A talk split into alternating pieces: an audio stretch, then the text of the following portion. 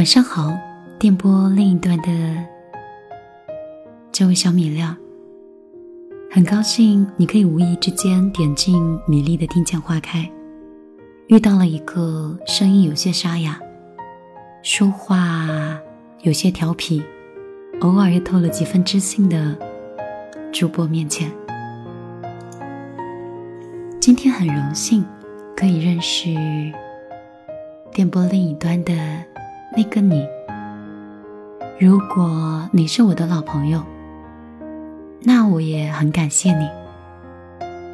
可以在你寂寞的时候，或在你一个人的时候，想起来有米粒那么一个人，你能走到这儿，我就已经觉得很开心了。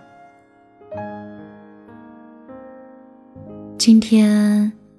我把房子收拾得非常非常干净，一直都有一个小习惯。如果心情特别糟糕的时候，就要把家里上上下下打扫一番。当看到房间变得明亮、变得整洁，好像心情就会好一点。不知道你会通过什么样的方式来缓解一些？内心的压抑和不愉快。今天晚上，米粒跟你分享一个关于干净的文章。在这篇文章跟你分享之前，我想让你想一想你的居住环境。如果你不在家，你就回想一下，不久之前你离开家的时候，或者你现在房子里的样子。地板上有没有堆积灰尘？沙发上是否有一些堆积如山的过期的杂志？衣柜里是否是凌乱不堪的？厨房的灶台上是不是油渍斑驳呢？那如果……真的是这样的话，你可就要小心了，你的人生可能要危机四伏了。这绝对不是我危言耸听，而是源于席卷全球的生活的哲学——扫除力。经过哈佛商学院多年的研究，发现一个迹象。幸福感强的成功人士，往往居住环境也是十分干净整洁的；而不幸的人呢，通常是生活在凌乱和肮脏中。由小家到大家，一个成功的企业往往是窗明几净，反而是一个濒临破产的企业，一定有肮脏的角落。于是就摸索出来这样一个结论。你所居住的房间，正是你自身的折射。你的人生，其实就是你的房间。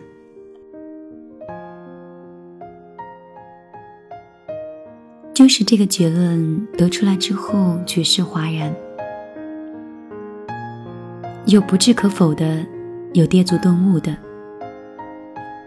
但是越来越多的人，从公司的总裁到家庭主妇。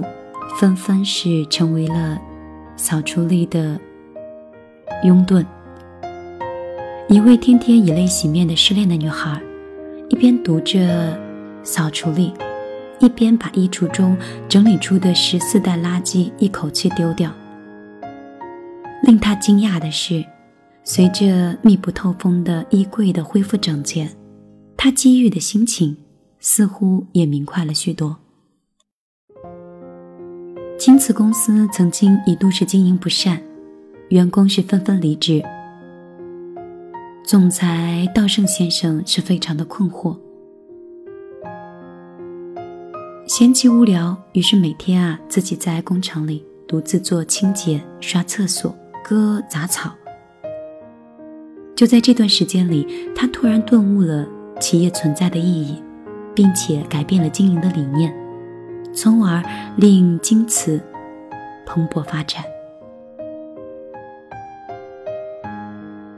扫除力真的有这么大的魔力吗？确实是这样的。扫除看似一场简单的体力劳动，实则是内蕴深沉的人生智慧。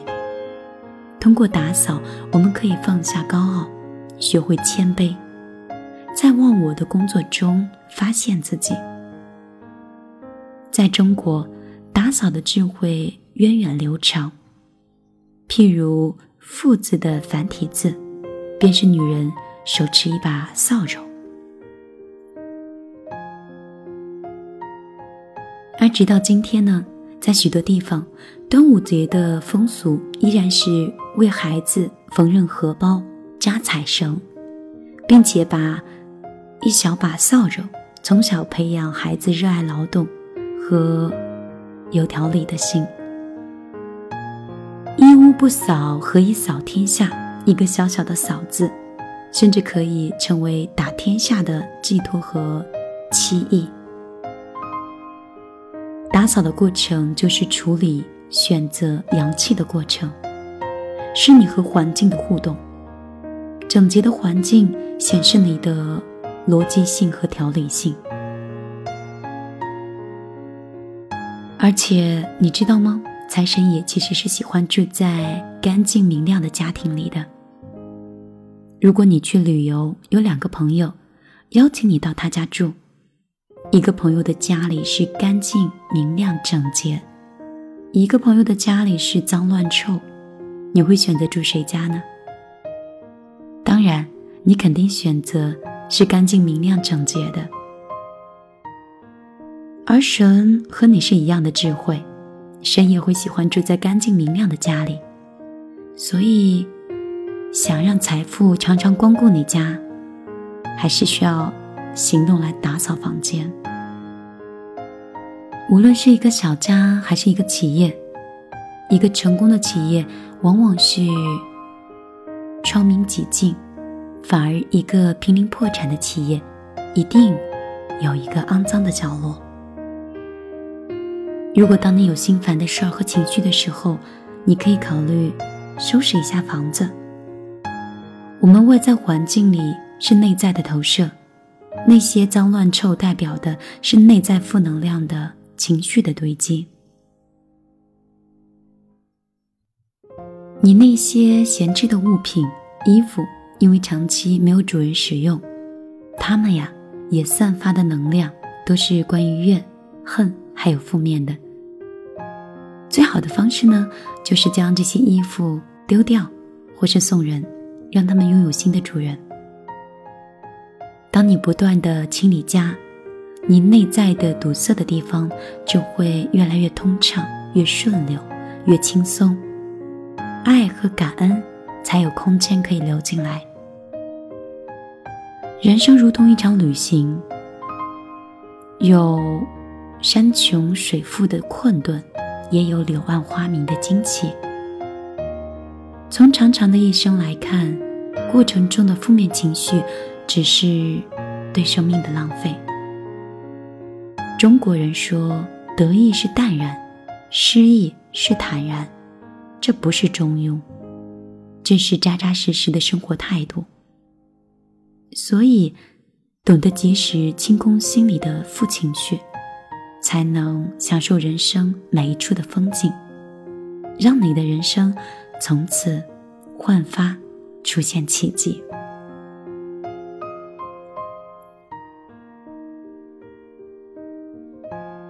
听完这个故事之后，是不是就知道自己明天要做什么了呢？其实有时候省掉的不过是一场做饭的时间，一场看电影的时间，或一场聚会的时间，就可以把整个房间打扫的是焕然一新。如果家很温暖，心。也会变得很干净。这里是米粒的听见花开，很高兴你可以陪我到这儿。依然按照习惯，今晚送你一首歌，希望明天我们还能再见。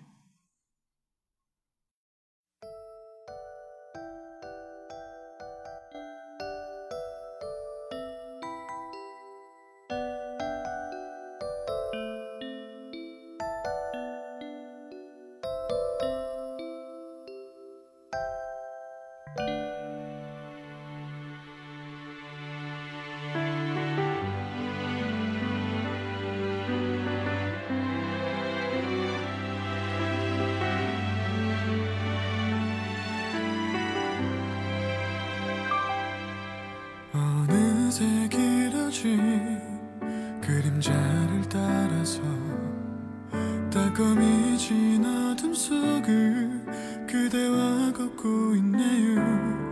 손을 마주 잡고 그 언제까지라도 함께 있는